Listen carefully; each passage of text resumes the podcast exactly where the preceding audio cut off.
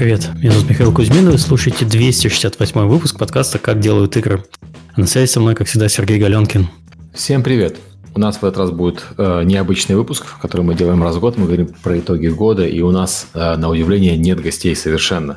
Э, и даже мы... постоянных соведущих нет у нас. Да, и постоянных соведущих нет. Поэтому мы в этот раз готовы слушать ваши вопросы в прямом эфире. Если вы пришли на прямой эфир на YouTube, пишите вопросы, мы постараемся на ответить на то, что сможем.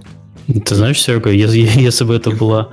Я специально посмотрел, в прошлом году у нас тоже был выпуск э, завершающий, мы тоже только, только вдвоем его вели, mm-hmm. так что это уже тенденция. Окей, подводим итоги года без... Э, в одиночку. Почти.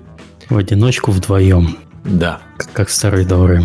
Окей, давай рекламу и перейдем к событиям года. А, напоминаю, что Поддержать наш подкаст можно с помощью системы Patreon, ссылка есть в описании. И спасибо всем тем, кто продолжает у нас это делать на постоянной основе. Я тут зашел в список э, патронов, и он довольно обширный. Было, было желание зачитать их всех, но боюсь, мы на это полвыпуска потратим. Спасибо вам э, большое, что продолжаете это у нас делать. Вы, вы знаете, вы все молодцы. А также наш подкаст выходит при поддержке наших спонсоров. И первый наш спонсор это компания PlayX. А PlayX — это крупнейший игровой разработчик в СНГ и один из пяти успешных издателей мобильных игр в мире. PlayX создает проекты, в которые каждый день играют более 30 миллионов человек. Успех компании — результат работы уникальной команды над сложными задачами. PlayX уже более полутора тысяч сотрудников, половина из которых трудятся удаленно из разных точек мира. Если хотите стать частью крутой команды, тогда заходите на сайт job.playx.com и выбирайте вакансию. А подкаст выходит при поддержке Завод Games. Завод Games – московская студия разработки игр. В компании открыты вакансии художников, разработчиков и менеджер локализации. Подробности на сайте завод.games. Еще раз, завод.games. И подкаст также выходит при поддержке Game Insight. Game Insight – это ведущий разработчик мобильных игр для самой широкой аудитории по всему миру. Штаб-квартира в Вильнюсе, Литва объединяет несколько команд из СНГ и Прибалтики, разрабатывающих игры в разных жанрах, от сити-билдеров до hidden object ов Э, и хидden до хардкорного шутера. Суммарная аудитория проектов компании, среди которых Guns of Boom, Tribez, Airport City и другие хиты, превышает 350 миллионов человек. Подробнее на сайте gameinsight.com или ищите в соци- соцсетях по хэштегу GoGameInsight. Окей, okay, а, пошли перейдем к э, итогам года. У нас, сразу задают вопрос в чате. Вы в свободное время занимаетесь этим подкастом или это основная деятельность? Да, это основная деятельность по воскресеньям. Основная деятельность по воскресеньям. Вот э, мы как-то это обсуждали. Э, на самом деле, вокруг подкаста приходится жизнь немножко менять, потому что там всю неделю работаешь, и вот у нас из-за того, что у нас с Сергеем разница в 6 часов по э, временным зонам. Мы переехали на воскресенье, и вот когда у Сергея утро, у меня день, и все остальные дела семейные, они вот примерно под это время перекидываются. Там дочка с утра на танцы ходит, потом еще что-то происходит. В общем, вот так. Так что основная деятельность на выходных. Это правда. Так, э, наверное, начнем с первого вопроса. А, кстати, э, если у вас есть какие-то вопросы, э, которые вы хотите услышать сегодня в выпуске, пишите, пожалуйста, в чате. А, потому что мы собирали это в нашем, э, в нашем телеграм-канале э, с середины недели, но я забыл это запасить в Твиттер, поэтому вопросов прислали не очень много. Пишите, пожалуйста, э, большими буквами в начале сообщения вопрос, и дальше ваш вопрос. Постарайтесь быть краткими. Я в конце, в конце выпуска, как только мы пройдем про все, по всем заранее подготовленным вопросам, мы к ним перейдем. Так что okay. вот так. Первый вопрос, который мы хотели обсудить, это подвести итоги года по статистике для начала. А, в этом году у нас был 31 выпуск, включая вот этот, который сейчас э, звучит в эфире. А в прошлом году было 32, так что мы плюс-минус уложились в свой обычный, а, в свое обычное количество выпусков. Что у нас там поглубже по статистике, Сергей? Ну, у нас э, на по статистике под трек, который учитывает скачивание файлов, и она, к сожалению, не очень аккуратная, потому что многие э, сервисы подкастов кэшируют файлы. Там Apple кэширует, э, Google стал кэшировать, э, Spotify кэширует. Ну, в общем, она показывает около полумиллиона загрузок за прошедший год, что плюс-минус то же самое, что у нас было год назад. На YouTube я посмотрел на 172 тысячи просмотров выпусков. И это, наверное, плюс-минус то же самое. В прошлом году было в районе 200 тысяч. Ну, еще месяц просто не закончился, я взял, э, не очень сильно раздумывал, зашел в аналитику и сравнил предыдущий год с этим. Примерно mm-hmm. то же самое. Так что мы стабильно держимся. Мы выбрали, наверное, почти всю аудиторию, которая есть. А, среднего подкаста слушают примерно около часа. То есть, независимо от длины подкаста, э, среднее время прослушивания – час. Кроме э, ряда выпусков, которые слушают больше. Обычные вопросы на ответы и итоги года, вот которые, сейчас, их слушают э, дольше, чем традиционные выпуски. Я понимаю, что традиционные выпуски э, есть количество людей, которые отваливаются. А выпуск про аналитику, я начал его слушать, это не мое, не буду слушать. А выпуск про итоги года и выпуски с ответами на вопросы, они обычно более универсальные. Поэтому люди задерживаются дольше. Ну, плюс я подозреваю, что час это примерно среднее время там, комьюта в течение дня у человека. Знаешь, если что по поводу статистики, есть такая шутка про то, что сколько там человек съедает пауков э, в среднем жизни, да? А есть один человек, который каждый день съедает десяток тысяч пауков и тем самым ломает всю статистику. Ну, да, возможно, возможно, так и есть. У нас, я думаю, есть такие чуваки. В общем, в следующем году, надеюсь, у нас тоже будет не, не, не менее 30 выпусков. Э, будем продолжать все это дело. А, также традиционно напоминаю, что если вы хотите попасть э, в эфир, пообщаться с нами и рассказать что-то интересное, это не очень сложно. У нас на сайте есть форма контактов, можно туда написать э, примерно следующего содержания. Я такой-то, такой-то, э, хочу рассказать про то-то, то-то. Э, мы с вами чуть позже свяжемся и уже обсудим более деталь, детально план, когда делать эфир и так далее. Угу. Гостей мы всегда ждем и гостей любим. Что, собственно, наш подкаст превратился... Э, Миша и Сережа слушают, как умные люди рассказывают им что-нибудь интересное. Да, в большинстве, в большинстве случаев так и происходит. То есть это очень, очень удобный формат для нас, по крайней мере. Можно готовиться не так подробно, как э, к старым э, выпускам старого формата. Просто ты находишь умных людей, они тебе все сами рассказывают. А если умные люди находят тебя сами, так это вообще идеал. Хорошо. Так, э, давай, наверное, что-нибудь вкратце пробежимся по тому, как для нас прошел год. Э, в целом можно начать вообще как... Че как в целом, Серега? Ну, в целом весело. Э, год назад запустили Epic Game Store. Движуха получилась даже более впечатляющая, чем мы ожидали. Год был из этого очень интересным. Следующий год будет еще более интересным, потому что начинается наконец-то раскачиваться потихоньку все. Угу. Персонально, ну, как бы у меня ничего особо не поменялось. Я все так же живу в Штатах. В этом году, слава богу, не переезжал никуда. Так что все по-старому. Относительно по-старому. А у тебя как? Так, там жалуются, что трансляция подвисает. Вроде бы нет, я смотрю, потерь пакетов от меня нету. Может быть, что-то с Ютубом, но надеюсь, запись все будет хорошо. Что у меня? Ну, вот ровно год назад переехал в Нидерланды, весь год обживался, первые несколько месяцев э, сидел от происходящего, но сейчас могу уже сказать под конец года примерно разобрался, как все в этой стране работает. Mm. Э, за этот год посетил э, все паксы, которые есть в США, э, Сан-Антонио, Бостон, э, Сиэтл. Э, так Прям что... Полная коллекция, тебе осталось еще австралийский собрать. На австралийский, я, я не знаю, что кто-то ездит или нет. Нам, нам смысл ездить без стенда особого нет, потому что там игры показываем. А стенд у нас э, с последнего раза очень большой. И все это дело, конечно, если его перевозить еще в Австралию, это, это будет тяжело. Ну, да, перелет туда 20 часов, наверное, с э, несколькими пересадками. Не очень гуманно. Я очень уважаю людей, которые летают в Австралию, и, и очень сочувствую людям, которые живут в Австралии.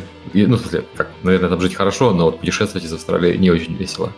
Только вчера это обсуждали с, тут, с новыми знакомыми. Там женщина, э, которая училась в университете, и она ездила по обмену э, в университете в Австралию на полгода. Mm-hmm. Говорит, все, все хорошо, очень хорошая страна. Ну, лететь туда, это, конечно, хоть убейся. Еще студентство, это, соответственно, экономия денег, соответственно, с четырьмя пересадками. Нормально. Да. Так, а, можно еще...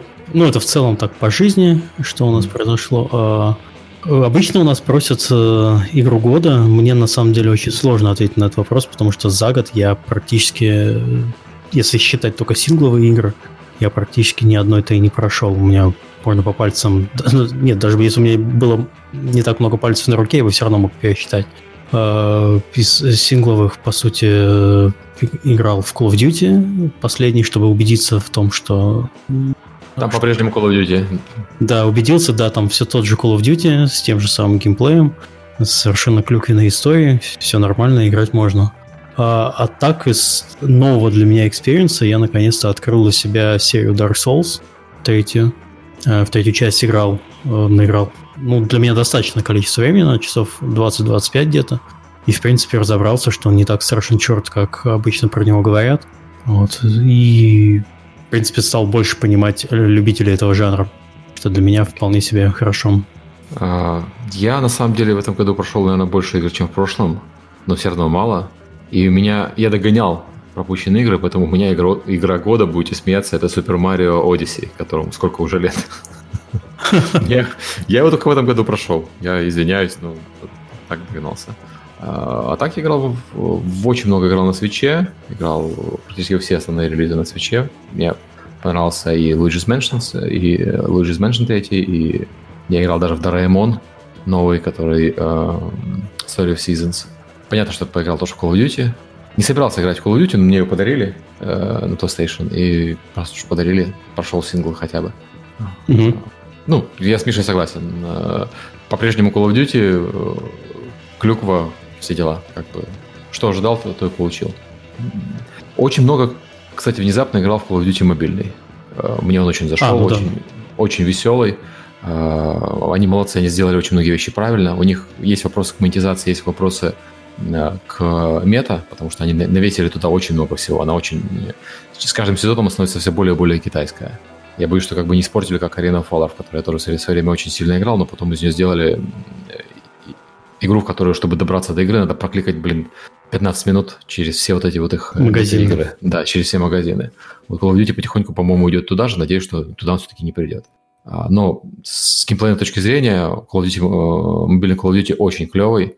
Они упростили и, и без того не очень сложную формулу Call of Duty, а, поэтому ее очень легко взять и просто играть, не, не, не задумываясь ни про мету, ни про что, то есть включаешься и, и воюешь. И э, с геймпадом, когда они добавили поддержку геймпада, это вообще волшебная игра стала. Угу. Практически кон- консольная игра, которая всегда с тобой, потому что iPad я с собой вожу везде. Наверное, поэтому, собственно, я так и, и зашел. А так, ну, я такой прошел, не прошел, но почти прошел шестой тропика. Он хороший, хуже пятого, но хороший. Вот. Э, играл э, Метро, мне понравился, понравился Star Wars э, Jedi. Прикольный. А ты, таки добрался до, до Star Wars. Да, я его не прошел, я его не прошел, но я поиграл в него часов, наверное, 6 он клевый. Он такой, вот тебе, тебе нравится Dark Souls, вот он, в него можно играть так, как Dark Souls, если вы крутите сложность на максимум, а можно играть как э, не в Dark Souls, если сложность на минимум. И тогда он такой более киношный, более про исследование. Мне нравится то, что его можно так под себя подстраивать э, по сложности. Борду третью играл, Borderlands 3 мне очень понравился. А, вот да, точно. Но я его забросил очень быстро. Ну вот там, у него, по-моему, та же проблема, что World War Z лично для меня, что если друзья не играют, то я в нее тоже не играю. Да, ну там было у меня пару друзей, но они, э, они слишком быстро, я бы так сказал, mm-hmm. играть начали. То есть это игра, ну, в которую надо играть компанией, но у меня есть определенное время, в которое я могу в нее садиться. И это типа два часа в день. А люди не играют в Borderlands два часа в день. Это надо, это надо проявлять безумную силу воли. Поэтому люди проглотили этот Borderlands за неделю. Да, да, да. А я за неделю там чуть ли только-только начал сюжет рас, раскачивать. С тобой, по-моему, пару вечеров поиграли, mm-hmm. и на этом у меня все закончилось. Да. Э, бардак, бардак клевый, там сейчас ивент, я, может быть, на, на каникулы вернусь. Mm-hmm. У меня еще Outer Worlds лежит непройденный, который я очень хочу пройти, мне он нравится. Он он хороший. Он не такой хороший, как э, я думал, потому что начало у него прям сильное-сильное, дальше он становится чуть слабее, по-моему. Но он клевый. Просто Outer Worlds, э, в отличие там, от Fallout, хотя его многие сравнивают с Fallout, он больше про диалоги и меньше про стрельбу. Стрельба там, на мой взгляд, сильно так себе.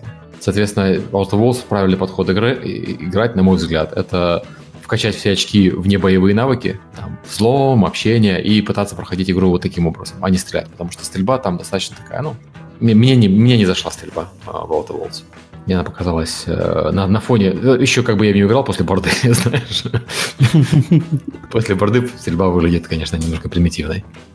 Да, игра, которая подстроена вокруг стрельбы, угу, переключаться да, да. на игру, которая построена вокруг диалогов, и стрельба, она уже там но диалоги типа... там классные, и если вы слышите критику, что Outer Worlds она очень такая социалистическая или Outer Worlds очень одномерная, это неправда, это от людей, которые не качали, не, не прокачивали как раз диалоги. Потому что там все гораздо интереснее и лучше прописано, чем кажется, когда ты играешь персонажем в качественную стрельбу. Там сильно, сильно интереснее все э, отношения между персонажами и, сюжет, и развитой сюжетной линии, когда ты играешь именно в диалоге, когда ты можешь понять их мотивацию, потому что они тебе ее расскажут. Не, не, не, не поддавайтесь на критику, попробуйте сами, попробуйте именно в таком виде, как, как я описал. Контрол хочу, кстати, поиграть на э, каникулах. Вот у меня, кстати, так и получалось, что я не успевал на старты всех вот игр, которые были более-менее интересны. Контрол, э, в этот момент я был на Паксе. Э, Fallen Order я в этот момент был на Дивгаме. То есть я а когда ты хайп пропускаешь, это уже, ну, не так интересно. Во-первых, ты спойлеры все нахватываешь, прям бесконечное количество в Твиттере. Потому что все играют, я подписан на многих игражуров, э, которые пишут э, постоянно про то, что они проходят. Я э, подписывался от всех, потому что, блин, да, ну, спойлеров нахватываешься. Так, да, спойлеров нахватаешься. Ну, не то чтобы там для меня это было критично. Просто все обсуждают, а ты такой через две недели, вернувшись с работы, с, с, дальней командировки, с дальней поездки, у тебя совершенно не это не волнует, не вышедшая игра там неделю-две назад. Угу. Ну что, тяжело быть уже взрослым, Серег. Э, Миш, что делать, как я, вот как я с Super Mario Odyssey? Я прошел ее спустя три года после выхода или два года после выхода. Спойлеры уже все давно отцвели. Если я слышу какие-то спойлеры, я их все забыл. А игра по-прежнему э, офигенная. Вот Control уже получил э, игру года. Угу. Э, так что надо, на самом деле, проверить, насколько оно так и есть. От IGN получил игру года, а от Polygon получил игру года Outer Wilds, которая не Outer Worlds, которая другая, которая инди-игра, где мир взрывается каждые 20 минут. И вот я ее тоже хочу посмотреть, но как подумаешь, что, блин, еще и это надо смотреть, вот она выпадает, хотя все хвалят.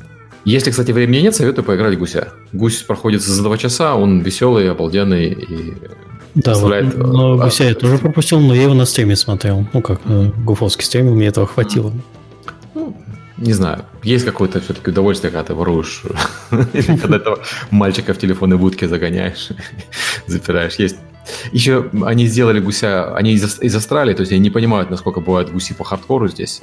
Гуси, извини, по хардкору. Здесь угу. в Америке есть такая э, порода гусей, называется канадские гуси. Это самые большие сволочи среди птиц, которых я когда-либо видел. У нас возле офиса живет э, стая этих гусей э, в пруду. И когда вот у них сезон, а у них сезон, когда это гуси, они когда придумали себе сезон, тогда у них сезон, они просто всех гоняют, они выходят на дорогу, и машины их объезжают десятой дорогой. Потому что что, что ты гусю сделаешь? Что ты мне сделаешь? Да, и э, они могут там условно отобрать кусок парковки. То есть э, часть парковки на ней заняли гуси, и туда, соответственно, никто не заезжает, потому что себе дороже. Потом машину отмывать и вмятины чинить.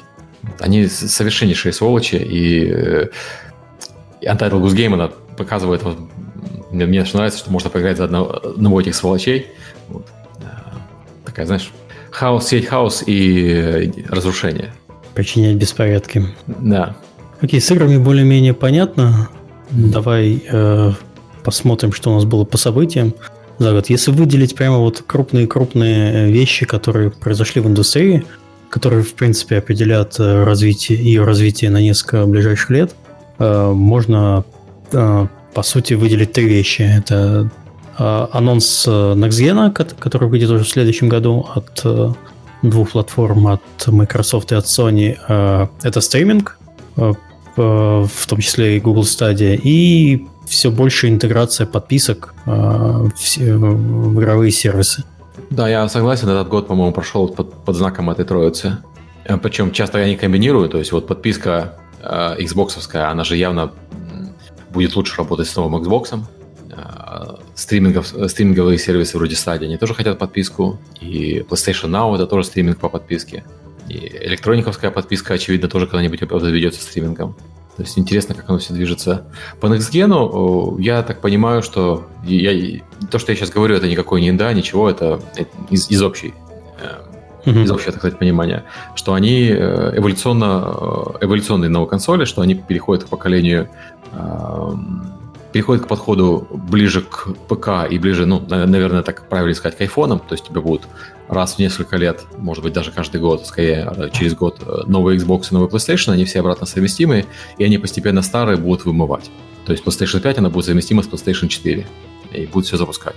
А потом следующая будет, может быть, PlayStation 6, но она будет не через 10 лет, а может быть ну, если будет как э, в айфонах, соответственно, скорее всего, нужно будет какое-то минимальное вмешательство все-таки разработчиков, потому что если вы когда-нибудь разрабатывали под мобильные платформы, периодически у них а, поднимаются требования и вымываются старые проекты, они просто закрываются, удаляются с закачки.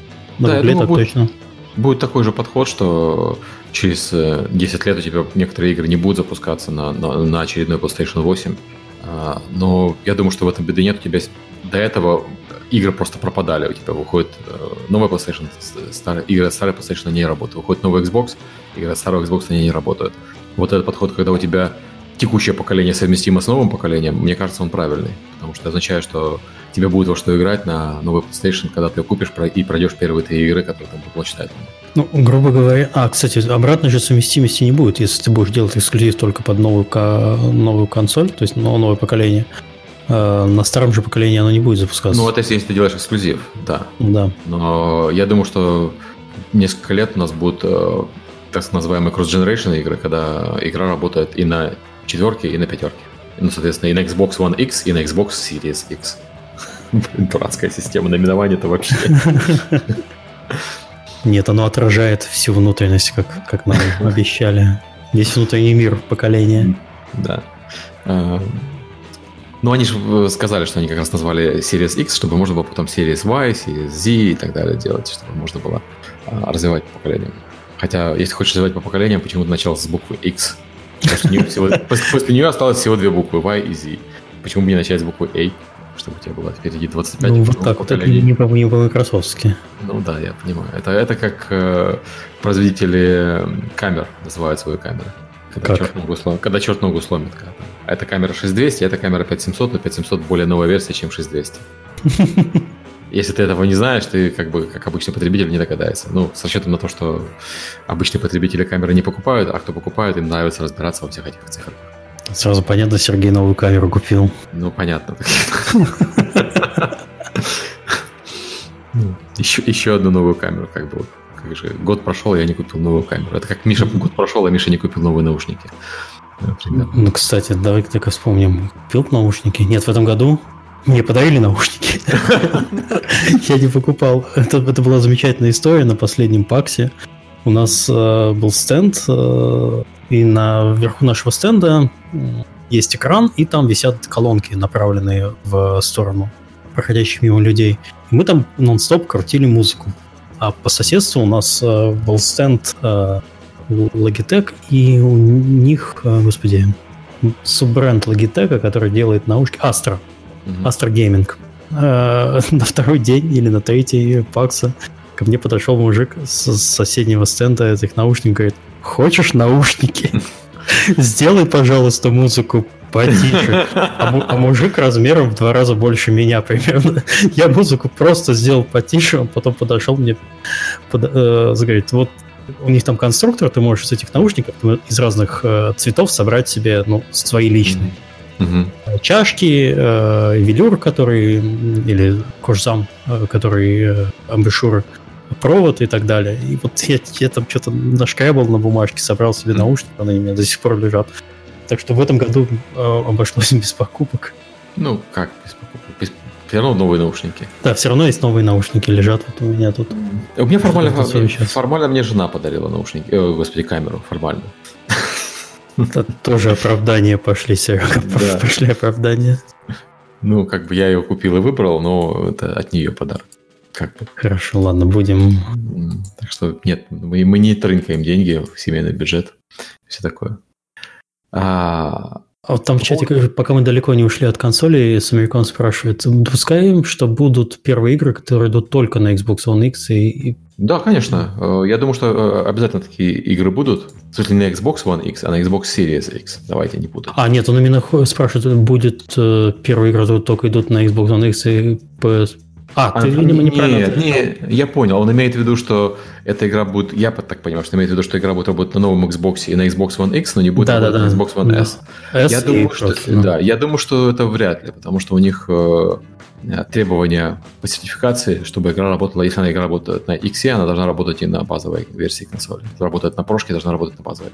Ну, Значит, там, понятно, там будут различаться разрешения FPS и Мгм, так далее, да-да. но она должна... а, Потому что платформенно там не очень сильно чем отличаются, и разработка. А, Просто нужно подтвердить, что оно входит э, в заявленные минимальные ну, требования по FPS по разрешению. Понимаешь, если бы они с выходом Xbox One X перестали продавать Xbox One S, тогда это можно было бы логично делать. Но они же его S продают и до сих пор рекламируют, соответственно, как-то будет некрасиво. Я купил консоль неделю назад, а вот новая игра на ней не работает, хотя работает на другой консоли, которую я тоже мог купить неделю назад. Почему же вы мне не сказали, что вот так получится? Я думаю, это бу- бу- будет не очень красиво, если так сделать, потом, скорее всего, они будут этого избегать. Скорее всего, будут или работает на новом Xbox только, или работает и на старом, и на новом Xbox, но работает при этом на всех старых Xbox. На обычном, на S и на X. Я на самом деле посмотрю в следующем году. У меня есть PS4 Pro. Э, Я не могу сказать, чтобы я прямо что-то в этом году а, прям так проходил из эксклюзивов, хотя обычно раз в году я что-то покупаю. В прошлом году это был God of War. В этом году вот я э, единственный эксклюзив, который мне был интересен... А, нет, в прошлом году был God of War и Detroit. Мгм. А, в этом году был вот э, игра Кадзимы, Death Stranding, но я ее пропустил просто потому, что у меня нет столько времени э, ходить туда-сюда. А, я, а я ее пропустил, потому что я прошел половину, когда был в офисе Кодзимы.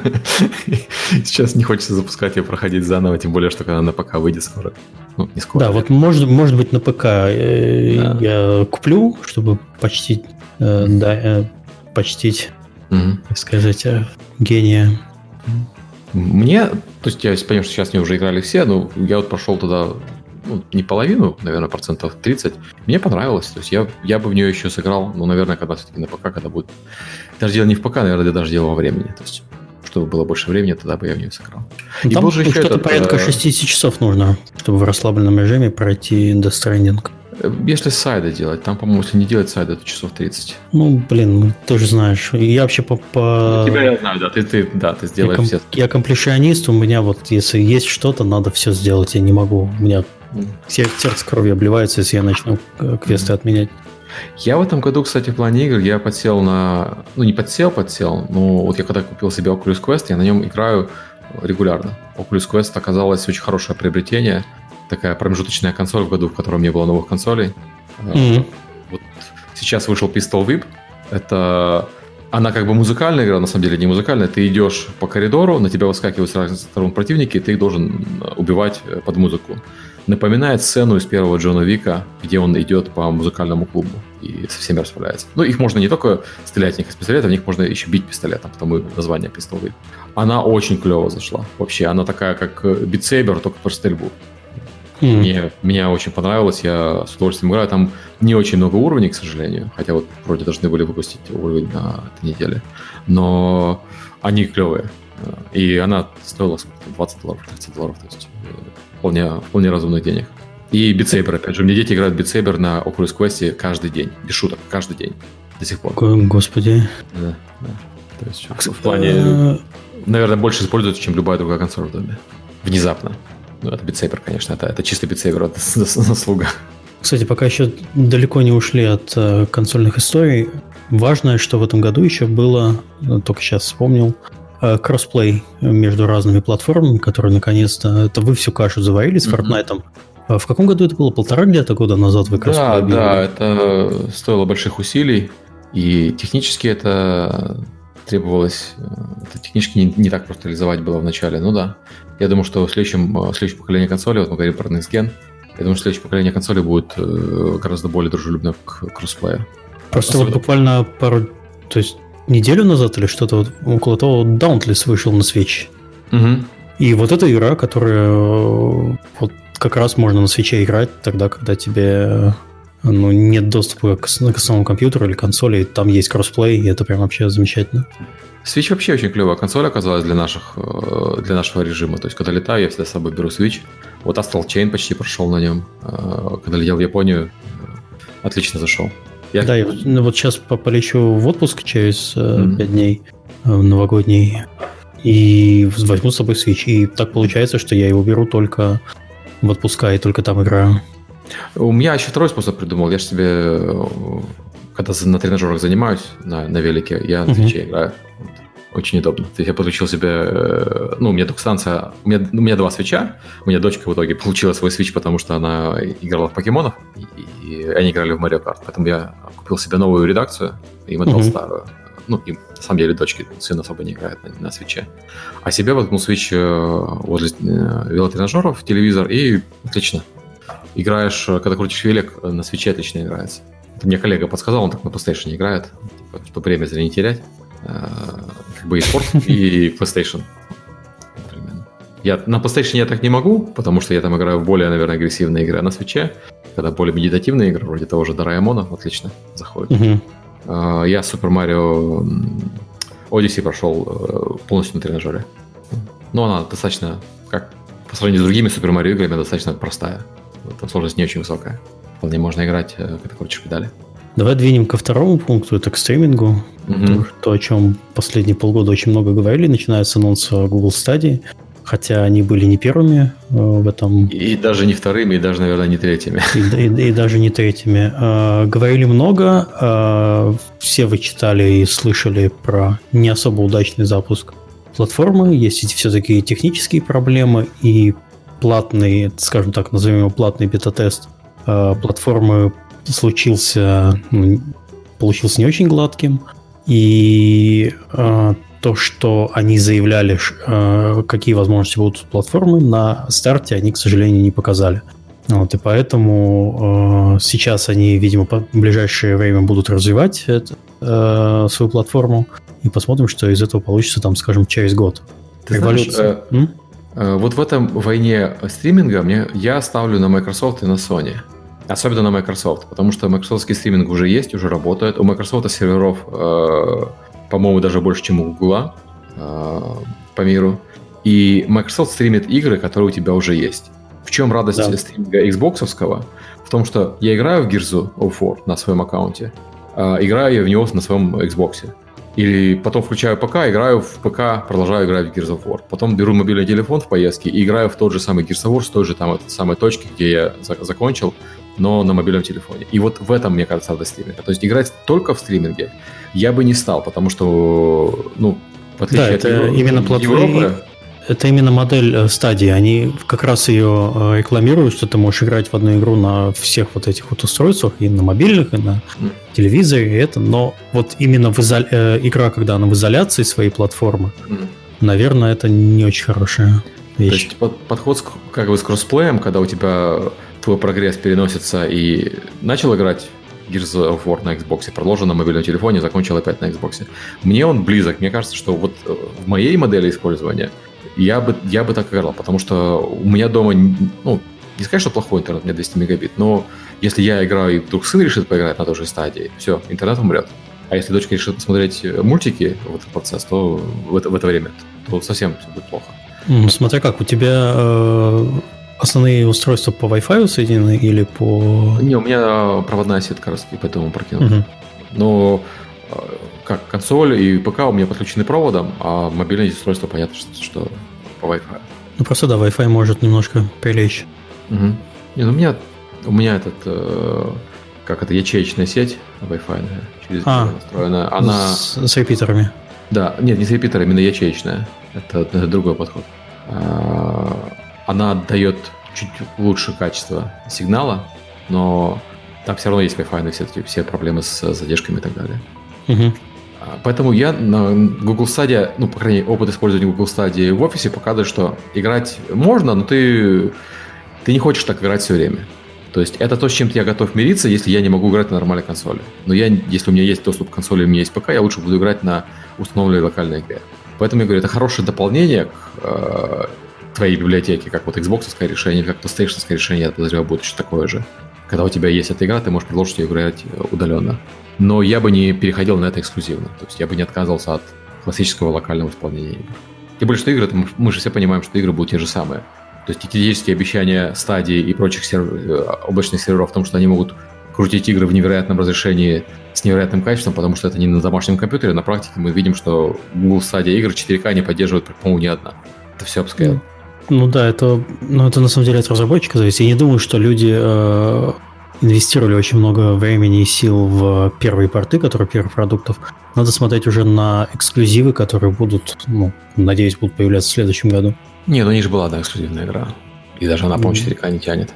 Да, но ты что-то слышал про эту эксклюзивную игру? Она, по-моему, вышла и... Ну... И все. Как бы, понимаю, что покупателей в стадии мало, и в основном это покупатели из, из компаний, э, из игровой индустрии, которые купили, чтобы посмотреть, как оно работает. Ну, если честно, даже я, нас, когда был анонс Google Stadia, даже в корзину положил, уже даже нажал кнопку, потому что Нидерланды входят в список стран mm-hmm. э, на первый запуск, но потом я так и не дошел до, до карточки, потому что она у меня была на другом этаже, и я в итоге забил. Нас вот спрашивают в чате, что, что по поводу Google uh, GeForce Now. Мне кажется, GeForce Now, как uh, по, тому подобные сервисы, вроде Shadow, это все-таки немножко другое. То есть GeForce Now, ты называется Bring Your Own Games. Э, приноси свою библиотеку, логинься со своим стимовским аккаунтом, эпиковским аккаунтом, батлнетовским аккаунтом и играй то, что ты купил на других платформах, а здесь ты арендуешь, по сути, железо в облаке. Shadow дает вообще тебе полностью компьютер в облаке, GeForce Now дает тебе э, чуть э, ограниченный сетап, но зато более стабильный. Вот ты когда, кстати, в первый раз напоминал Shadow, я про него никогда не слышал, кроме как от тебя. Он только в США работает? Нет, он как раз это французский сервис, он как раз работает лучше в Европе, чем в США. Mm. В США они тоже развиваются, но, развиваются. Но это не единственный сервис, таких много. Shadow просто самый на слуху, они, по-моему, крупнее остальных сравнимых сервисов, которые не принадлежат кому-то большому. Э, но это, по сути, аренда компьютера в облаке. И, э, ну, я не знаю. Мне эта идея кажется очень технически напряжно. Это то же самое, как иметь один компьютер, только ты имеешь второй компьютер, который ты тоже должен менеджить в облаке. Ну, GeForce, кстати, ты не должен. GeForce в этом плане удобнее. А, но все равно тебе надо покупать э, игры. Но зато у тебя работает облачное сохранение. То есть, если ты играешь на ПК, а потом играешь в облаке на GeForce Now, ты можешь э, продолжать с того же места. У меня есть коллега, который реально использует GeForce Now, но он э, использует ее, чтобы играть на Mac. То есть у него есть домашний ПК, когда он путешествует с Mac, он играет на Mac через GeForce Now, и он говорит, что его вполне устраивает э, качество э, стриминга. Как именно, как повторюсь, как бэкап-система. Не как основная, а как вот что-то, на чем играть, когда у тебя нет доступа к нормальному устройству. Но мне кажется, что массовыми эти сервисы не станут, э, вернее, не станут в сравнении с э, тяжеловесами вроде стадии или Xbox или PlayStation, особенно Xbox и PlayStation, потому что э, Xbox и PlayStation э, предлагают тебе готовое решение. Xbox ты покупаешь подписку, у тебя есть мультиплеер, у тебя есть стриминг, у тебя есть доступ к большой библиотеке, то есть понятно, за что ты платишь. С GeForce mm-hmm. Now ты, по сути, эту подписку должен сделать сам. Ты должен сам покупать игры на Steam, ты должен сам платить за GeForce Now, и это просто чуть более сложное решение для более узкой аудитории чем ну, Xbox. Сейчас основной, ну, то есть в России рынок э, GeForce Now очень э, сильно занят людьми, которые не могут позволить себе покупать дорогой компьютер. Mm-hmm. И, в принципе, подписка там что-то стоит порядка 9 тысяч рублей э, в год. Mm-hmm. Ты можешь платить, и э, 9 тысяч рублей – это стоимость, не знаю, третьей игровой видеокарты, которую нужно менять раз в три года, это точно. То есть, если mm-hmm. ты энтузиаст, а, то тебе надо это делать. Ну, то есть, но если ты хочешь просто играть без а, и у тебя нет мощного ПК, и ты не хочешь за этим следить, вот тебе, пожалуйста, хорошее решение. У нас был подкаст про GeForce Now, GeForce.ru. Ну, в России, понимаешь, чем говоришь про Россию, на самом деле, наверное, подразумеваешь Москву. В Москве это там ну, да. пинги, пинги замечательные. А Америка, она немножко большая страна, и здесь нет такой страшной концентрации населения в одном городе, как в России. Угу. Поэтому вот где я живу, в Северной Каролине, у нас до ближайшего сервера пахать и пахать. Вот есть, понятно, понятно, что ты живешь в, там, в Нью-Йорке, у тебя сервера прямо там стоят, и тебе замечательно. Если ты живешь в некоторых районах Лос-Анджелеса, то у тебя сервера рядом и тоже замечательно. Но это в некоторых районах, это не везде. Европа Все тоже хорошо. Тоже. Основные сервера находятся это в, в, это, в Это тебе хорошо, это тебе хорошо, Миша, потому что у тебя все сервера находятся. Да, это Амстердам, либо Франкфурт, то есть это Германия, Франция, э, Нидерланды. Вот три страны, которые связующие узлы для игровых серверов в большинстве своих случаев. Ну, еще иногда бывает Лондон, но это уже для любителей, а так в основном живем Там тебя спрашивают, сколько 200 мегабит у тебя в Штатах стоит э, интернет. Слушай, он, он стоит как-то до хрена. Ты даже не знаешь, сколько. Ты, ты просто не смотришь на этот счет, чтобы не расстраиваться. Я могу глянуть, потому что у них не то, что я не знаю, а у них э, система э, платежей всегда очень хитрая. То есть, Да-да-да, у тебя, скорее всего, в кабельное что-то включено. А, я отключил кабель. Я не, я, они пытались много раз подписать на кабель, я даже один раз подписался в trial периоде, но отключил, потому что трата денег. Ну, не пользуется никто, да, да, уже. Кто уже 70, сейчас кабельное отделение? 70 долларов я плачу за свой интернет. И это, на мой взгляд, за... Это, ну, как бы по местным меркам это хороший интернет, но переезжая из, просто. из Европы, это да. Э, у меня 25 евро гигабит стоит в Нидерландах, но он стоит потому, что у меня еще мобильный телефон от того же провайдера, от T-Mobile. Mm-hmm. То есть у меня Unlimited на мобильном телефоне стоит 25 евро. И вот 25 евро на тот же адрес у меня гигабит. Mm-hmm. То вполне себе за 50 евро можно получить mm-hmm. все, что хочешь. Больше я здесь, э, больше скорости я здесь себе просто технически подвести не могу, здесь выше нет. Не, если я хочу здесь выше скорости, это надо подводить отдельный кабель и покупать бизнес-интернет. Это, собственно, все. А. У меня сейчас из, из того, что есть в моем, где я живу, это самый быстрый э, из доступных. Бизнес-интернет, по-моему, там начинается от 300 где-то долларов в месяц. Угу. Ну да, да. И мне настолько он не нужен. Мне, в принципе... Так куда вам столько? Жить можно с этим интернетом. То есть можно... Я все равно ругаюсь, но жить можно. Так, э, ладно, стриминг мы э, закончили. Подписки. Это тенденция, которая вот э, с одной стороны многих радует, а с другой стороны она пугает. Подписочная модель, в которой очень много людей за последние годы привыкли и благодаря Netflix, Amazon Prime, когда ты платишь фиксированную стоимость в месяц и получаешь в том числе и развлекательный контент. Ну, это в том числе я имею в виду, mm-hmm. когда ты Prime подписываешь, ты еще там э, тебе скидки на доставку. Ну, ты Prime в основном подписывается как раз не ради контента, а Prime подписывается ради доставки бесплатной. Да, ну то есть, когда я переехал в Нидерланды, я первое, что сделал, это я подписался на Amazon Prime, просто потому что э, здесь много чего покупаешь, и mm. тебе не надо за это платить, и, и доставка быстрее. А уже потом, я, уже потом, через несколько месяцев, я для тебя открыл Prime Video и смотрю там сейчас большинство сериалов. Э, в Америке Amazon Prime это, блин, как налог. Его платят все. Да, на Amazon Prime заказывают вообще все-все. Я вот посмотрел, у меня за 2019 год на Амазоне 366 заказов а, с доставкой. Ух. То есть э, Amazon Prime отбился. Мне бы посмотреть, сколько я за год э, заказал себе. Ну, зайди в заказы, там тебе покажет. Ты удивишься, потому что из-за из того, что Prime не, из-за того, что Prime бесплатно, тебе не надо их бандлить, заказы. И поэтому ты, ага, увидел, вот а, мне нужно заказать... нажал, купил, нажал, купил, да, нажал, да, купил. Нажал, да, да, да. да. Они-то его, конечно, а. бандлят, когда доставляют, но заказы считаются отдельно. За 2019 у меня было 40 заказов. слабак. Слабак. Ну, слушай, тут все-таки... Тут еще местные... ходишь, небось, по магазинам, да.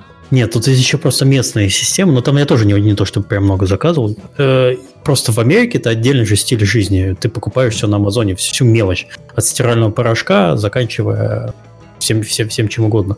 Мы все-таки как бы, ну, такое. То, что тебе нужно, но нужно не срочно, но в магазин идти лень. Э, вот последние заказы это шнурки. Э, для ребенку игру, игрушки, э, очиститель для кофемашины, чехол для телефона.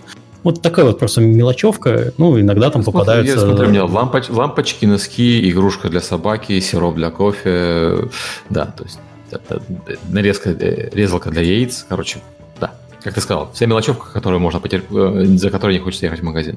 Да-да. Зато выбор огромный. Угу. Так мы про что говорили? Мы про игры? Так мы, мы, нет, мы говорим, мы говорим про подписки. Да. И э, подписок становится довольно много, и это начинает немножко напрягать на самом деле даже. Вот у меня сейчас по телевизору, я за что смотрю? Плачу. Netflix, Hulu, CBS, э, Disney Plus и Amazon Prime. Господи, как ты все это смотреть успеваешь? И, а, еще же Apple. То есть 6 подписок получится. Я не успеваю. А, у меня такая ситуация. Netflix плачу, потому что там есть вещи, которые смотрит жена. HBO, этот, э, господи, Hulu плачу, потому что там есть аниме, которое смотрит дочка. Amazon плачу, потому что куда же я денусь. Э, правильно? Вот. Э, Apple плачу, потому что куда же я денусь, но он бесплатный был с покупкой телефона. Ты купил, тебе дают год Apple бесплатно. Так бы я за него, естественно, не платил. CBS плачу, потому что я на CBS реально смотрю. Я смотрю контент. Там Star Trek, там Young Sheldon, там всякие старые шоу, которые смотрю, и там э, э, Стивен Колбер. И Disney Plus, потому что Мандалориан. Угу. Ну да, у них... Мандалориан и утиные истории. Хороший раз, разброс. Да, но на самом деле он, оно, конечно, того не стоит. Если Мандалориан можно было купить отдельно как сериал, я бы лучше купил отдельно как сериал на Apple TV, чем платить за подписку. И вот как бы оно все вместе набегает. Э, ты начинаешь сравнивать старые кабельные счета, которые здесь люди платили. Там счет за кабельное телевидение 150 э, долларов бывает. Так у тебя сейчас все подписки вот к этому и придут. Все в сумме. Честно, в Амазоне можно Мандалориана купить? Нет, они не продают, они... А, это сейчас же эксклюзив. Это эксклюзив. Это, это как HBO. HBO э, свои сериалы продает на Apple TV, но они продают их через несколько месяцев после выхода. Uh-huh. То есть я, я вот на HBO не подписан, потому что на HBO я смотрю только Westworld. И я просто покупаю его, потому что он выходит через некоторое время. Мне не хочется платить подписку, чтобы ее смотреть, потому что подписка, по подписке выйдет дороже, когда нужен только один сериал. Интересен. А, в общем, такая же, такая же картина нас ждет в ближайшее время еще в игровой индустрии. Ну да, то есть у тебя есть Xbox подписка, которая очень выгодное предложение. То есть, если ты играешь на Xbox, э, не платить за подписку Xbox, это, это, это зря. Там, там очень хорошая коллекция. У тебя есть электрониковская подписка, которая не очень хорошее предложение, но если ты большой фанат электроника, наверное, можно платить. Мне ее сейчас бесплатно подарили на месяц uh-huh. за то, что я подключал двухфакторную авторизацию на uh-huh. Origin, uh-huh. которую я подключал очень давно. Я уже... То есть это не то, что я прямо сейчас подключил и мне подарили. Uh-huh. Видимо, задним числом. Но я так ни одним предложением не воспользовался. Они подарили в формате Basic. Uh-huh меня это не особо заинтересовало. Ну, я в Origin сейчас играю, только у меня одна игра стоит, Battlefield 5, в которой я периодически раз в несколько месяцев... Ну, не просто нет, такой, нет, нет такой библиотеки, как у Xbox, чтобы это было привлекательное предложение. Та же самая Ubisoft проблема, мне кажется. Вот у них эта подписка, они, она еще, по-моему, не запустилась, но на нее смотришь и понимаешь, что так как я играю в Ubisoft игры, мне дешевле покупать по одной, чем покупать подписку. А, то не подожди, она же запускалась еще в сентябре, если мне не изменяет память. Запускалась? Угу. Да, ее все, давали всем бесплатно попробовать на месяц. А, я это, я это, естественно, проигнорировал в свое время. Вот. Да, она уже, уже есть, да, окей. Ну вот, собственно, показатель. На, как бы монобрендовые подписки, мне кажется, они менее интересны, чем вот такие большие.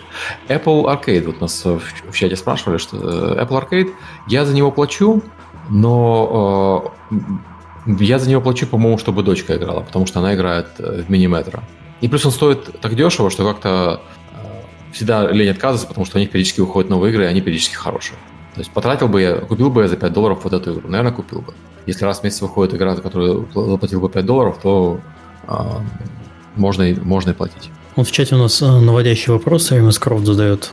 Отсюда вопрос, как маркетить игры в 2020 году, когда у пользователей уже просто нет свободного времени из-за топового подписчного контента за прайс инди-игры? И не будет ли с игровыми историями такая тема, как с музыкальными, где доходы музыкальных музыкантов резко сократились?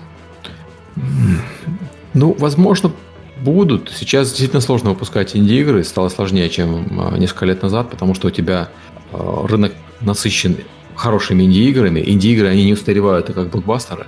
У тебя вот Borderlands 3, Borderlands 3 отличная игра, сейчас после Borderlands 3 Borderlands 2 играть будут только совсем фанаты правильно? Ну, потому что она да, новая, красивая. Франшиза. Да, да. Большая, яркая, красивая. В то время как инди-игры, поскольку они еще делаются в ретро-стиле, они обычно менее технологичные, чем AAA-игры, они устаревают медленнее, и ты сейчас можешь спокойно играть э, в Binding of Isaac и получать столько же фанов, сколько человек, который играл в него на старте. Можно, наверное, даже больше, потому что тут больше контента теперь. И это, да, это делает всю историю с инди-играми более сложной. Плюс подписки, которые хочу я купить одну инди-игру за 5 долларов, или я хочу купить 3 месяца подписки на Xbox за 1 доллар. Ну, как бы 3 месяца на подписке на Xbox выглядят э, более привлекательно, особенно если ты на бюджете, у тебя ограниченные финансы. На госбюджете. Да, ну, на госбюджете, но да. А, но при этом, вот посмотрим на Apple Arcade. Apple Arcade вышел, но самые популярные игры на Apple это Call of Duty Mobile, вот сейчас Black Desert Mobile выпустил, вышел, там Fortnite хорошо себя показывает, Super Mario, Mario Kart себя хорошо показывает. То есть они не находятся в подписке. Это игры, которые имеют большие достаточно бренды, чтобы в одиночку спокойно стоять и не чувствовать давления со стороны подписки. Ты знаешь, когда появился Apple Arcade, у них же э, эксклюзивность на платформе означает только эксклюзивность на мобильных платформах. То есть Угу. Ты можешь спокойно свою игру дальше э, выпускать и в Steam, и в EGS, и где только тебе угу. душе пожелает. Так что, в принципе, э, для сюжетных игр и для премиальных игр это еще дополнительная возможность. Сейчас, mm вот в этом году, в следующем году и, надеюсь, дальше также продолжать зарабатывать деньги. То есть инди-разработчикам надо больше смотреть в, в эту сторону.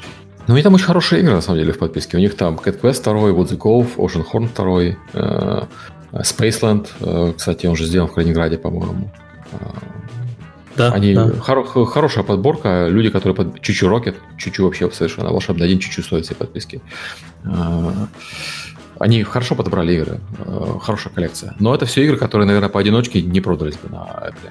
Да. Потому что, ну, ты же сам только что назвал, что mm. самые популярные игры это все-таки free-to-play. Mm-hmm. Mm-hmm. Но с точки зрения денег, э, если вы хотите, я думаю, что вы потратите гораздо меньше денег э, на портирование на э, платформу Apple, чем, чем получите за, за этот дел. Угу. Так что вот как будем, вот как будут выживать инди-разработчики в следующем году. Еще есть Game Pass. Да, инди-разработчикам всегда было тяжело. Всегда инди быть тяжело. Инди-музыкантам, инди-художникам, независимо. Это всегда было тяжело. Не, не, к сожалению, это так реалия, реалии жизни э, быть маленьким независимым творцом. И игры ну, понимаешь, да. просто все еще до сих пор помнят то время, когда была просто золотая жила, когда ты выпускал невысокого качества игру, mm-hmm. инди-игру на Стиме и зарабатывал сотни тысяч, миллионы и ну, знаешь, сейчас эти истории есть... до сих пор ходят между разработчиками. Сейчас есть своего, своего рода золотой этот, uh, Golden Rush, но он, конечно, не для совсем инди, он для разработчиков с именем. Если ты выпустил несколько удачных игр до этого, и у тебя есть какое-никакое имя, сейчас ты можешь пойти в кучу платформ, ты можешь пойти к Microsoft, ты можешь пойти к Sony, можешь прийти к нам, можешь прийти к Nintendo. И, ну, Nintendo нет, можешь прийти к Apple, и можешь прийти к Google, и тебе дадут денег на то, чтобы ты сделал новый проект для этой платформы. А сейчас денег, которые вливаются, ну, это не Индия, опять-таки, это такой triple I, то есть Инди с именем. Вот. А, там достаточно много денег в них вливается. То есть, если ты успел выпустить что-то хорошее до, сейчас тебя, тебе жаловаться грех. Тебя сейчас деньгами люди не, не, не обделят. Если ты сейчас только начинаешь как инди, то, конечно, сейчас, наверное, самое тяжелое время для того, чтобы начинать как инди. И, к сожалению, ничего не понятно, что будет с инди-проектами на консолях нового поколения когда запускался платформа Xbox One, у Microsoft, по-моему, не тогда разворачивали свою инди-программу и призывали инди-разработчиков, либо уже после, ну, примерно в то же время. И, в принципе, инди-разработчики к ним пошли. Такая же ответная, ответная, ответное действие было с, со стороны PlayStation, Sony. Mm. А вот сейчас про следующее поколение, которое, в принципе, совместимо с, с предыдущим, но э, там уже таргет идет на 4К, 60 FPS или там 120 FPS. А инди в этом поле делать абсолютно нечего. Это уже... То еще такая ситуация, что инди-игры, они же железо не продают. Да. А, поэтому на старте нового, нового поколения э, обычно нужны громкие, красивые, большие, яркие, дорогие игры, ради которых человек пойдет и потратит 400 долларов на новую железку. А вот когда новая железка продалась, сложно выпускать яркие, большие, дорогие игры, э, поэтому нужно забивать линейку чем-то более доступным. Это обычно инди-игры. Соответственно, инди-играм надо просто переждать первые два года после запуска нового железа, и потом опять все будет так же, как и было. То есть опять платформы будут э, к ним лучше относиться. Не будет ли у тебя там требования от, плат от платформы держателя, что ты должен поддерживать новые фичи платформы? Это обычно первые несколько, в, в первый год, первые два года есть, потом они это убирают. Вспомни, как а. PlayStation требовала, чтобы все поддерживали тачпадик на геймпаде. А кто его поддерживает сейчас? Да, всем абсолютно плевать. Я видел да. несколько игр, которые были в стартовой линейке, угу. у которых была возможность э, и с гироскопом, и с, э, с тачпэдом, господи, угу. Infamous Second Son. Там угу. можно было баллончиком стенки, стенки красить, граффити рисовать. Вот это было. Но угу. дальше платформных эксклюзивов эта штука, по-моему, вообще никогда не, не пролезала. Угу. Вот, так что давай завершим этот блок и пойдем уже, наверное, к вопросам, угу. которые нам задавали. Сначала пойдут вопросы, которые мы собирали в нашем телеграм-канале э, в течение второй половины этой недели. И Первый вопрос э, задает Костик, 26 лет. Можно ли в России найти госденьги на разработку игр? По-моему, это э, вопрос... А зачем? Вопрос, по-моему, пошел из последних э, событий, которые, за которыми сейчас люди следят. Э, я не хочу вообще касаться, на самом деле, политических аспектов, потому что все знают, это э, видеоблогер Лиам Мэдисон вступил в партию и сейчас будет продвигать э, идею получения государственных денег на создание патриотических игр. По-моему, мы это уже с Сергеем проходили несколько лет назад, и эта история бесконечная, но, э, грубо говоря, эти вот все вот эти действия и плюс то, что случилось э, недавно, э, с, если вы тоже следите за IT-новостями, э, с Nginx, самый популярный веб-сервер практически на свете, сделанный в России, к нему появились претензии – и вот, эти, вот эта вот череда событий, она на самом деле вопрос ставит немножко другим ребром. А можно ли вообще сейчас вообще в России брать деньги на разработку игр? Потому что в какой-то момент э, может случиться что-то подобное. Я не стал бы брать деньги у государства в России на, на разработку игр. Я не советовал бы это делать. Потому что нас периодически спрашивают, почему э, там Tiny не открывает офис э, в России. Ну, я не буду так прямо заявлять, но вот если косвенно, вот посмотрите, какие вещи происходят, вот, наверное, наверное, поэтому. Потому что чем дальше, тем э, веселее. А вопрос, э, мы периодически отвечаем на вопрос, где взять инвестиции, и стандартный первый вопрос, если вы можете не брать деньги на э, Э, на инвести... из, инвести... из инвестиций на разработку, то лучше не берите, потому что потом придется отдавать. А в госденьги на разработку игр я бы никогда не стал брать, потому что это, это из этого не получится ничего хорошего, как мне кажется. А, следующий вопрос. Аноним сотрудник компании G2A задает вопрос. Какие новости по студии Tiny Треги? Не до конца понял, что именно студия или скорее инкубатор для отдельных команд. Спасибо. А, по скриптам, пользуясь случаем, поздравляю всех с наступающими праздниками. Спасибо за поздравления. А, мы про это периодически говорим, и даже, наверное, много, но, видимо, мы настолько много про это говорим, что фокус прямо э, смещается. Э, новости были в предыдущем подкасте, в котором мы делали по результатам Дивгама, там был э, Алекс Нечпорчик, мы все это подробно обсуждали. А если прямо ответить э, именно студия, чем занимается и будет заниматься, это продакшн студия. Там э, сейчас э, происходит разработка одной игры, и также мы хотим там сделать отделы по прототипированию. Вот э, инкубатор для отдельных команд это да, но пока сейчас э, живых команд инкубируемых там сейчас нет. Но такая мысль есть. Там несколько, то есть еще раз несколько направлений. Первое это портирование, второе разработка, и третье это прототипирование небольшими командами э, геймплеев, проектов, которые можно было бы потом развивать или, или не развивать. Взлетел прототип, сделали, хорошо, двигаемся в этом направлении. Не взлетел, это такое э, пассивное действие. Но если у вас есть желание небольшой команды, вот представьте, у вас есть э, команда человек 3-5, вы делаете какие-то вместе игры, пишите нам, мы с вами пообщаемся на, эту на эту тему. Это все, все в силе. А, вопрос следующий, Миша, опять к тебе.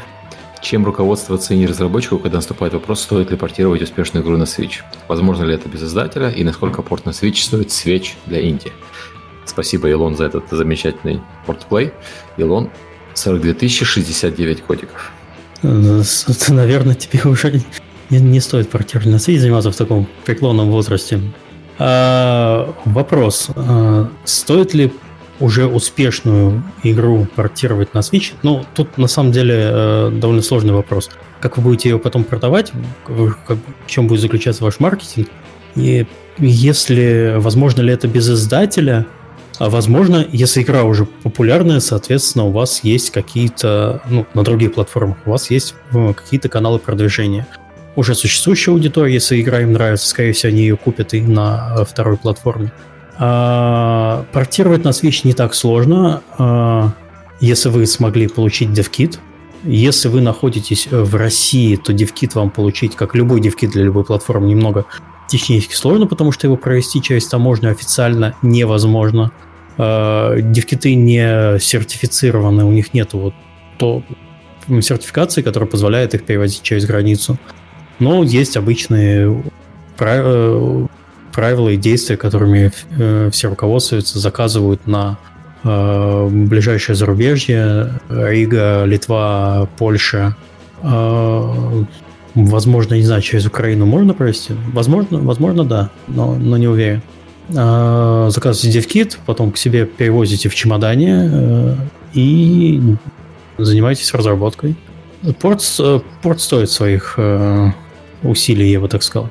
И если вот сравнивать, просто я сейчас помимо своих обычных обязанностях еще занимаюсь э, курированием релизов на всех вот платформах. Э, Steam, Switch, э, PlayStation и Xbox, то есть вот, начиная от регистрации продуктов, заканчивая выпуском игры. Сейчас это в Tiny Build происходит при моем прямом участии. Switch — это, наверное, самая простая для понимания из всех вот трех консольных платформ по портированию, по публикации продукта. А, если я не уверен, что я могу открыто говорить многие вещи, как там все устроено, потому что все-таки есть NDA и прочее, но вот поверьте мне сейчас на слово, что технически выпустить игру на свече это, это не очень сложно. Подумайте, сделайте, надо больше игр на Switch. Но золотой лихорадки, конечно, там нет. Если вы просто выложите ее в Store, э, она вам денег не принесет, надо все-таки сделать маркетинг. Да, там сейчас немножко Steam, там очень много всего. Да, там вот откройте сейчас э, игры, которые скоро выходят, и, или вот недавно вышедшие, там каждый день появляется по 2-3 релиза. Это уже тоже такое себе удовольствие. И там все популярные инди-релизы система уже есть, но не все, но многие, и поэтому там рынок немножко насыщенный. Отдельно найти издателя под Switch, э, скажем, в нашем лице не получится, потому что мы не берем, а, мы не называем, мы, как обычно, мы не портинг хаус, мы и не издаем на отдельные платформы, если мы берем проект. Ну, берем есть, его. есть издатели, которые берут, берутся за портирование и берутся за это. Вопрос, скорее всего, судя по тому, что ты сказал, ты что нет смысла заморачиваться с издателем, если у тебя есть налаженная система маркетинга, а если у тебя ее нет, то, скорее всего, тебе издатель нужен и для ПК, для ПК-версии тоже. Окей, пошли дальше. А, дядя Леша, 36 годиков, спрашивает, какой жанр взорвется следующим после моба и батл роялей. Или на рынке не остало места для сенсации, так как неоткуда, неоткуда брать новую аудиторию. Я думаю, что будет еще один взрыв, и будет еще один взрыв, и еще один взрыв в жанрах. Я не могу сказать, что это будет, потому что если бы я знал, что это будет, мы бы его уже делали. Ну, последнее, что было, это авточес. Э, а... Но он как-то быстро, быстро сдулся, он не стал массовым, ну просто потому что... Я думаю, авточес у нас ждет вторая волна авточеса. Вот Hearthstone первый такой э, флажочек, э, когда авточес у тебя более доступный, чем настоящий авточес. Ух, у меня жена из-за этого вернулась в Hearthstone. Да, я, она, я тоже... она держалась почти год, наверное, она не играла в Hearthstone. Прямо вот так вот. Mm. Все, я не буду в него играть. Все, не хочу время тратить. Здесь все. сразу предзаказ, сразу куча колод, еще и на арену вернулась, так что все, пошла по наклонной. Я в Hearthstone играю только в авточес. Я в классический Hearthstone играю. Мне и в классическом Hearthstone очень больно. Там, чтобы было не больно, надо, во-первых, учиться, во-вторых, мне кажется, долларов 200 надо вкинуть сейчас, если ты не играл, чтобы вернуться в Hearthstone, а, чтобы догнать остальных. А, ну вот я думаю, что какой-то авточес, какой-то более доступный авточес будет, но пока что сложно сказать, э, что будет следующим большим. Я вот, к сожалению, но, но что, что-то будет, ищите, что-то будет. Не особо слежу за тем, что происходит на мобильных прямо платформах сейчас. На мобильных платформах сейчас происходит AAA. На мобильных платформах сейчас есть колда и Black Desert Online, и э, там Ragnarok, и линейка, и все остальное. На, на мобильные платформы переходят большие игры с большими брендами и с ПК. На мобильных платформах сложно сейчас пробиться с э, проектом с нуля. Да, тяжеловато. А, в общем, однозначного ответа у нас нету, что мы, мы не можем ткнуть пальцем и сказать, вот эта игра будет следующей Next Big Thing э, в геймплее на ближайшие много-много-много лет. Э, но надеемся, что что-то появится. А, обеспокоенный консольщик задает два вопроса. А, первый – это мобильный гейминг, что там происходит, а в принципе мы про это и рассказали да. уже. Как показывает себя аркейд, тоже сказали уже. А, можно ли сказать, что гиперкэжуал, увлекая новых игроков, со временем может расширить базу более хардкорных игр? Ну, вообще так обычно и происходит. Люди, а, многие э, игроки, которые не считают себя э, геймерами, они вот э, приходят из казуальных, из мобильных из казуальных, из мобильных, из, из Майнкрафта очень много людей пришло в игровую индустрию. Из Fortnite пришли люди э, в игры в, в более хардкорные. Я не знаю насчет гиперкэжуала. То есть все, все говорят про гиперкэжуал, но что-то я этого гиперкэжуала особо не вижу.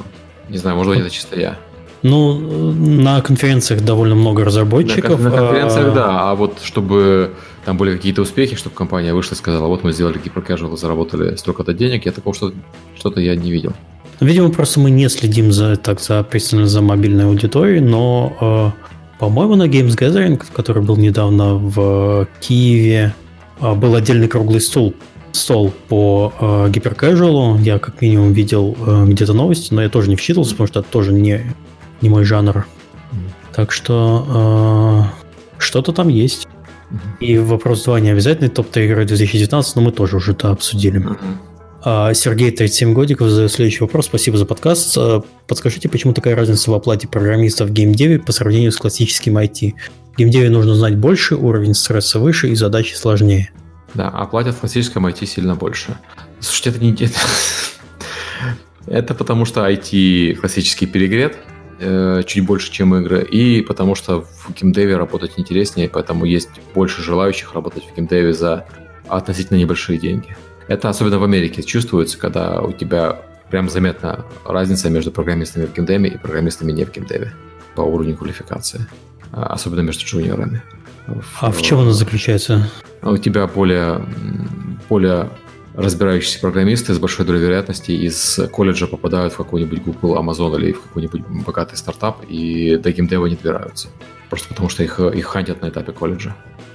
Ну, ну тут как бы, да, э, мы часто про это говорили. Э, самое большое преимущество – это самомотивация человека, который занимается разработкой игр.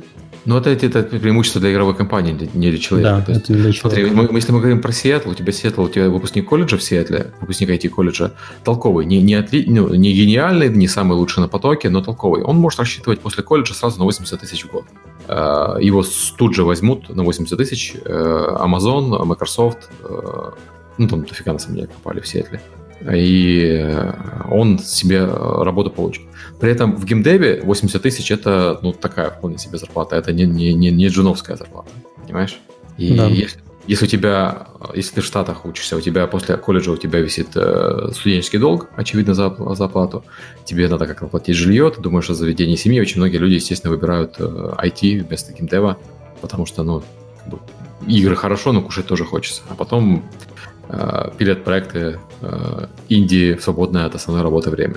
Ну, я думаю, там в России и Украине такие истории тоже все знают. В общем, все, кто нас из руководителей слушаете, быстро поднимайте зарплату всем раза в два. Тут, тут какая ситуация? Э, у синьоров и лидов зарплаты в геймдеве хорошие и... Да, ну, и там... Хотя меньше, конечно, чем в IT, но там сравнимые, они не, не, не сильно меньше. Но вот джуни, джу, джунам переплачивают сильно в IT, Э, по сравнению с геймдевом, и поэтому, конечно, это очень заметно. Ой. Идет туда. Давайте не будем такие грустные вещи перед Новым годом обсуждать, перед Рождеством. А, следующий вопрос неизвестно, кто задает. Два вопроса. Летом на iOS вышла Sky, осенью успешно была, а, прошла Kickstarter Book of Travels. Стоит ли ожидать в ближайшее время появления больше артхаусных онлайновок? Mm, как бы давайте на перформанс этих посмотрим. Sky, по-моему, себя не, не сказать, что отлично показывает. Он, он прикольный, но он слишком артхаусный. А Book of Travels я просто не видел еще, я не знаю, что там. При этом э, Sky это игра, ну, артхаусная игра от примерно от студии, которая делала только такие игры. То есть у них уже, они уже популярны. Flower Journey, да, да. Да, Flower Journey, ты примерно представляешь. Тут как раз мы чуть выше говорили про то, что mm. у тебя есть э, Triple I инди. Это э, mm. люди, которые уже сделали себе имя а, артхаусных онлайнов, а, онлайновок, что за слово, господи, а, от неизвестных разработчиков, возможно, может их даже сейчас очень много, просто мы их не замечаем. Они не сделали себе имя раньше и не делают на этих проектах имя сейчас. Mm-hmm. Я за этой темой не слежу, и поэтому, наверное, здесь моя экспертиза будет не очень онлайн, Онлайновые игры делать очень сложно и дорого, а артхаусные игры обычно, обычно должны быть играми, которые делают дешево. Death чтобы, было, чтобы можно было экспериментировать. Окей, Death Ну ладно, Death Stranding не совсем артхаус, как игра. Death Stranding по всему остальному артхаус, да.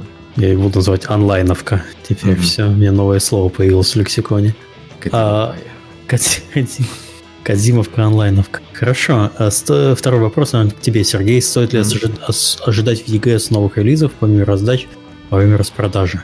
Прям совсем-совсем новых игр? Нет. Э, это э, у нас и так в декабре вышло слишком много игр для декабря. У нас и Warrior, и Phoenix Point. Э, короче, какое-то невероятное количество релизов в декабре было. Я насколько я помню, во время распродажи, вот с 19 по 1 у нас не должно быть новых игр. Это будут новые бесплатные игры, да, которых раньше не было в Epic э, э, Game Store, но не новые игры. Кстати, кто не знает, у нас на рождественскую распродажу будет 12 э, дней. Будем раздавать по одной, а иногда по две э, бесплатных игры. Каждый день. Приходите, Круто. очень прикольно. А, еще вопрос задает Александр.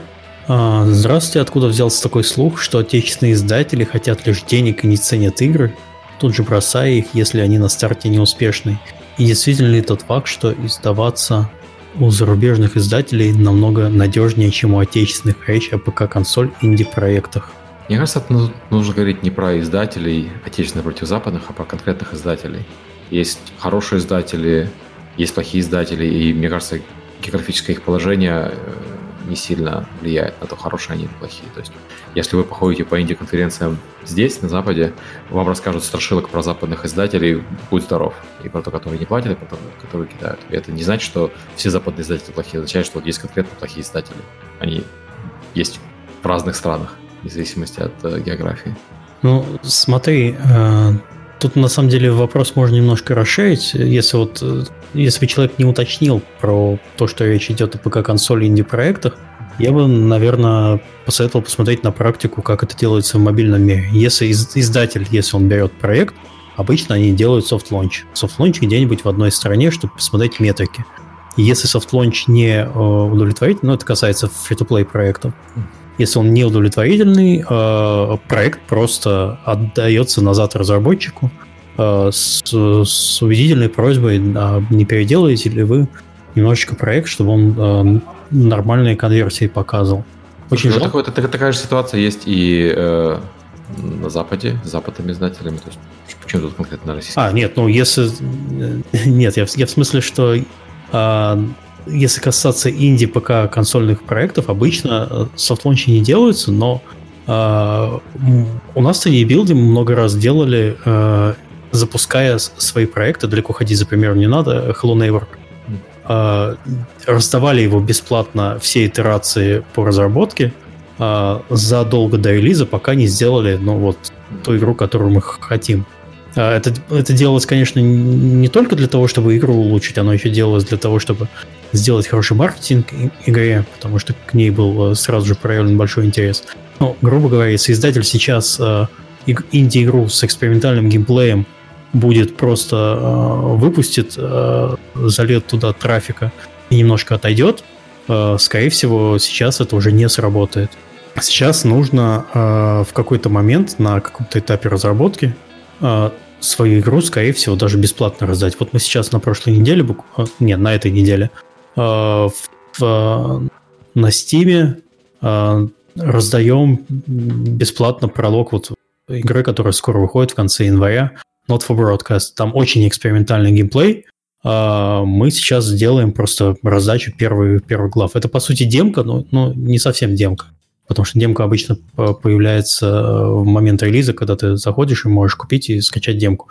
И история с демками вообще, на самом деле, уже сейчас не особо интересна, потому что у тебя на том же Steam есть всегда два часа mm. на рефанд, который, когда ты можешь купить полностью игру, потом ее вернуть.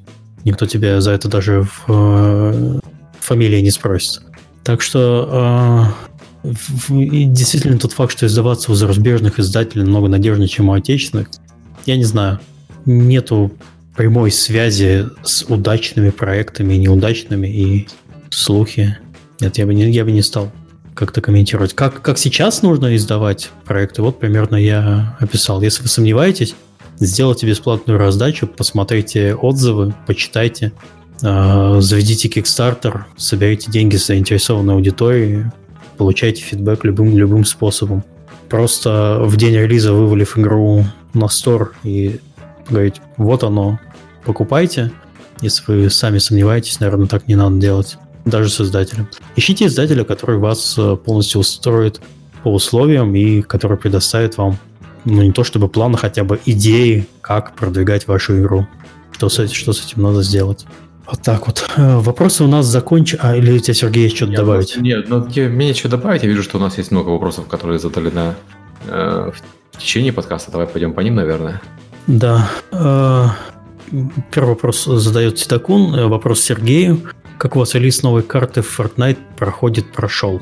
Хорошо прошел. Ну, собственно, по-моему, про него не написал только ленивый. В новостях везде было, когда все-таки выключение игры ну, дало хороший буст. Представляете?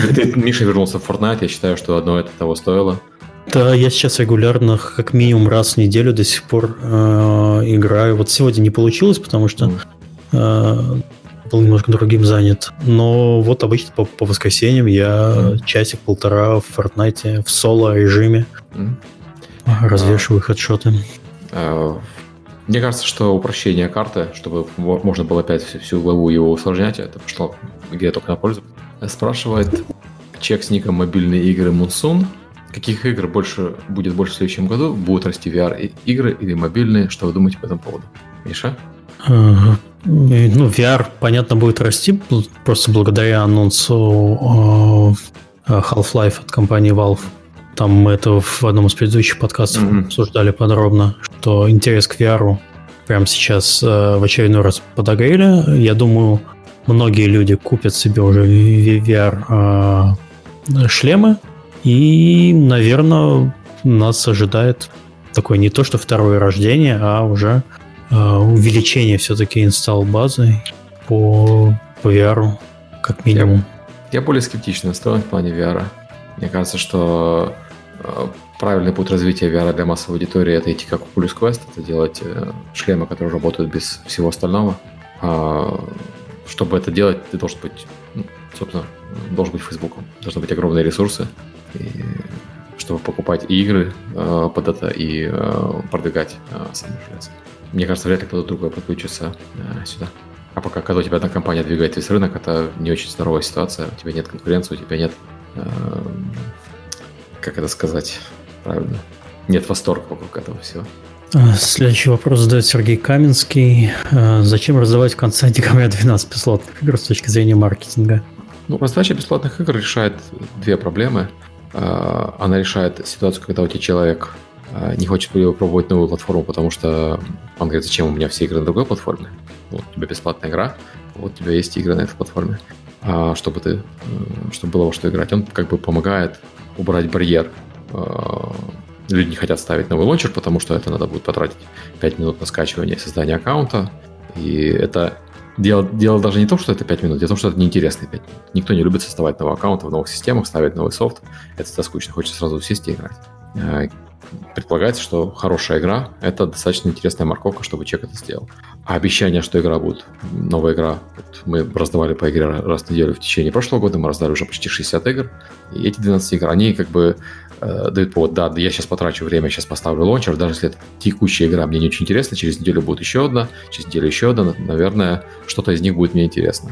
И здесь то же самое, только это более сконденсировано. У тебя 12 дней, у тебя каждый день заходишь, каждый день будешь получать игру и будешь смотреть, ага, вот, может быть, эта игра мне не интересна, но следующая, может быть, будет интересна. То есть это способ э, привлечения аудитории. А следующий вопрос задает Седакун. Почему на выставках дерут такие огромные деньги за все для разработчиков? Лерику надо было попросить на этот mm. вопрос ответить.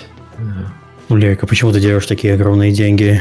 Ну, DevGam как раз не дерет. DevGam как раз достаточно бюджетный по сравнению с остальными. Он имеется, наверное, в виду вещи вроде E3, GDC и PAX. Ну, на PAX, если ты инди-разработчик, ты можешь э, в инди мегабус вписаться. Mm. Ну, на PAX еще гуманный. E3 очень дорогой. Gamescom безумно дорогой какой-то за, за то, что они предоставляют.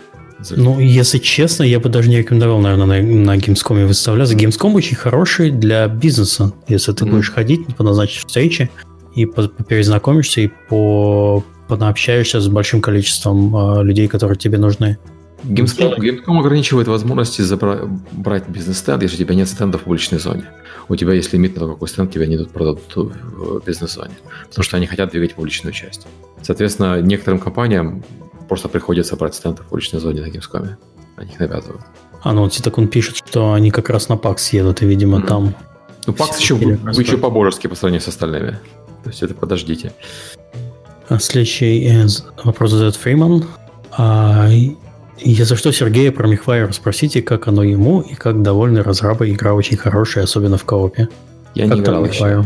А, продается хорошо, а, но я в не очень играл. Я был в поездке, я ездил на The Game Awards и в Диснейленд внезапно на прошлой неделе, поэтому я в него еще не играл. Надеюсь, может быть, на этой неделе посмотрю. А, Артем Миляков спрашивает вопрос Сергея. Не считает ли Сергей, что лучшим ходом для продвижения EGS был бы релиз EGS Bloodborne? Да. Слушай, ну с Bloodborne в Epic Game Story, по-моему, уже год. Люди ходят вокруг да около. Ну, Хотим да, Bloodborne. Да, в Epic Game Story. Слушай, ну если будет что-то объявить, мы объявим. Пока ничего сказать не могу. А, а, опять ко мне, блин. Да. да, опять я зачитаю. Epic Games там э, в железо не планируют, но мало ли свой VR, мобильная консоль с безустановленным Fortnite, игровой мобильник может просто периферия игровая. Не, мы сами железо делать не будем, мы это не умеем. Делать железо очень тяжело, сложно, и это совершенно другая экспертиза, не то, что мы умеем. То есть мы лицензируем, там, нельзя исключать, что там э, могут быть брендированы Fortnite всякие вещи. То есть есть же брендированные кресла игровые с Fortnite нельзя исключать, что может быть брендированный Fortnite там э, геймпад какой-нибудь. На самом деле есть брендированный Fortnite геймпады для PlayStation есть. Вот. Но сами делать нет. Это, это не, не то, что мы умеем делать хорошо. Давайте каждый будет заниматься тем, что он умеет. Да. Spirit Rider спрашивает, каково ваше отношение к Apple Arcade? Сможет ли подписочная система как-то сместить игроков от игр-сервисов к цельным играм? Мы, по-моему, это обсуждали немножко. Да. да пока, пока не получается. Uh, Андрей Скутин задает два вопроса. Первый, когда Сергей приедет в Украину? Сергей? Не знаю. В ближайшее время вряд ли. Ты же вроде как хотел с следующим летом. Я думал, да, может быть, в августе съездить, но пока это все вилами по воде писано, поэтому это не знаю. Да, это мы в пару выпусков назад, когда да. про DevGAMM общались. DevGAMM будет в том числе и в Киеве, в, ну, в августе, если, по-моему. Да. Если ехать на Gamescom, то можно заодно заехать и туда. Потому что основная проблема ехать из Штатов куда-то, это перелететь через океан. Ох, у тебя прилетел, да. турне будет э, Gamescom, DevGAMM, еще и в Киеве потусить. Ух. Ну, это возможно, я не, не знаю. Я в этом году я открутился от Gamescom. В прошлом году тоже открутился, может быть, и в следующем смогу Пронесет. Да. А может и нет. Gamescom хороший, Gamescom интересно, интересно ездить. Конечно, нервно и тяжело, но интересно. А, второй вопрос. А какой жанр э, игр ждет успех в следующем году, учитывая падение интереса к PUBG подобным играм? Мы обсуждали, мы не знаем. Если бы мы знали, мы бы его уже делали, этот жанр. Какой это будет? И третий вопрос. У стратегии есть ли шанс возродиться? А, смотри, у нас есть э, в ближайшее время что выходит. Выходит Humankind, выходит э, Ten Crowns. Это две глобальные э, стратегии в стиле цивилизации. Очевидно, выходит цивилизация седьмая через некоторое время. Ее не анонсировали, ничего не показывали, но там всем понятно, что они через некоторое время ее выпустят, потому что они выпускают новую цивилизацию раз э, в пять лет. Уже пора. Ну, слушай, ну цивилизация, по-моему, она для тех людей, которые играют в цивилизацию. А я ну, не я вижу вот... ее как культурного массового явления прям широкого. Ну, посмотри на ее, на ее цифры на стиме. В нее играют до сих пор, играют массово. Особенно если сложить цивилизацию шестую, цивилизацию пятую. А, окей. Okay. А, то есть новая цивилизация явно будет.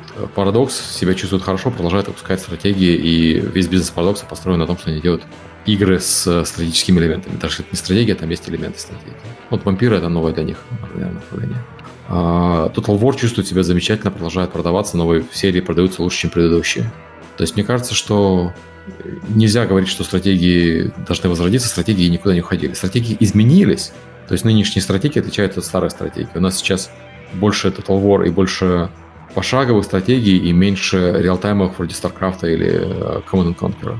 Но... Я вот сейчас, кстати, посмотрел э, по поводу цивилизации шестой по Steam Spy, у нее 3,5 миллиона продаж. Ну да, да. И, а у пятой там вообще совершенно безумные какие-то цифры. И не забывай, что шестая часть, они же продают, продали шестую, потом продают для нее аддон, вот эти здоровые. Да, да, экспаншены. Да. Бесконечные. А, и они ее продали еще, на, она еще на всех консолях есть, включая Switch, и на iPad есть. И, так что стратегии, стратегиям нет необходимости возрождаться, стратегии себя хорошо чувствуют как жанр, и мне кажется, что будут выходить дальше. Я очень жду Humankind и Ten Crowns. Очень. Обе должны быть интересные. Ну и понятно, что новую цивилизацию тоже жду. И, да. То есть стратегии тут, стратегии никуда не делись. Всегда с нами. Так, пятый сколько продаж? О, четвертый Age of Empires четвертый привели в пример. Да, вот. А, ну да, кстати, да. Да, да вот, отлично. И Пятая цивилизации делают... 7, 10 миллионов. Да. Тим Спаю. Вот, э, И, скорее всего, их даже вышел. больше. Потому что это, если смотреть на график, вот когда там э, закрывали да. в мае, уже тогда было 11 миллионов, сейчас, ну, там погрешность есть. Я думаю, где-то миллионов 15, наверное, судя вот, по динамике. В комментариях привели пример Phoenix Point, показывали недавно Gears, Gears of War Tactics. С стратегиями все хорошо. Еще Stronghold новый выходит, ну вообще. Да. Анно вышел в этом году, Тропика 6 вышел в этом году. Слушайте, ну просто обыграться. Окей, я так понимаю, у нас вопросы закончились. Угу. Видимо, пора прощаться, желать всем э, хороших праздников, потому что это был сегодня э, последний выпуск э, в текущем году.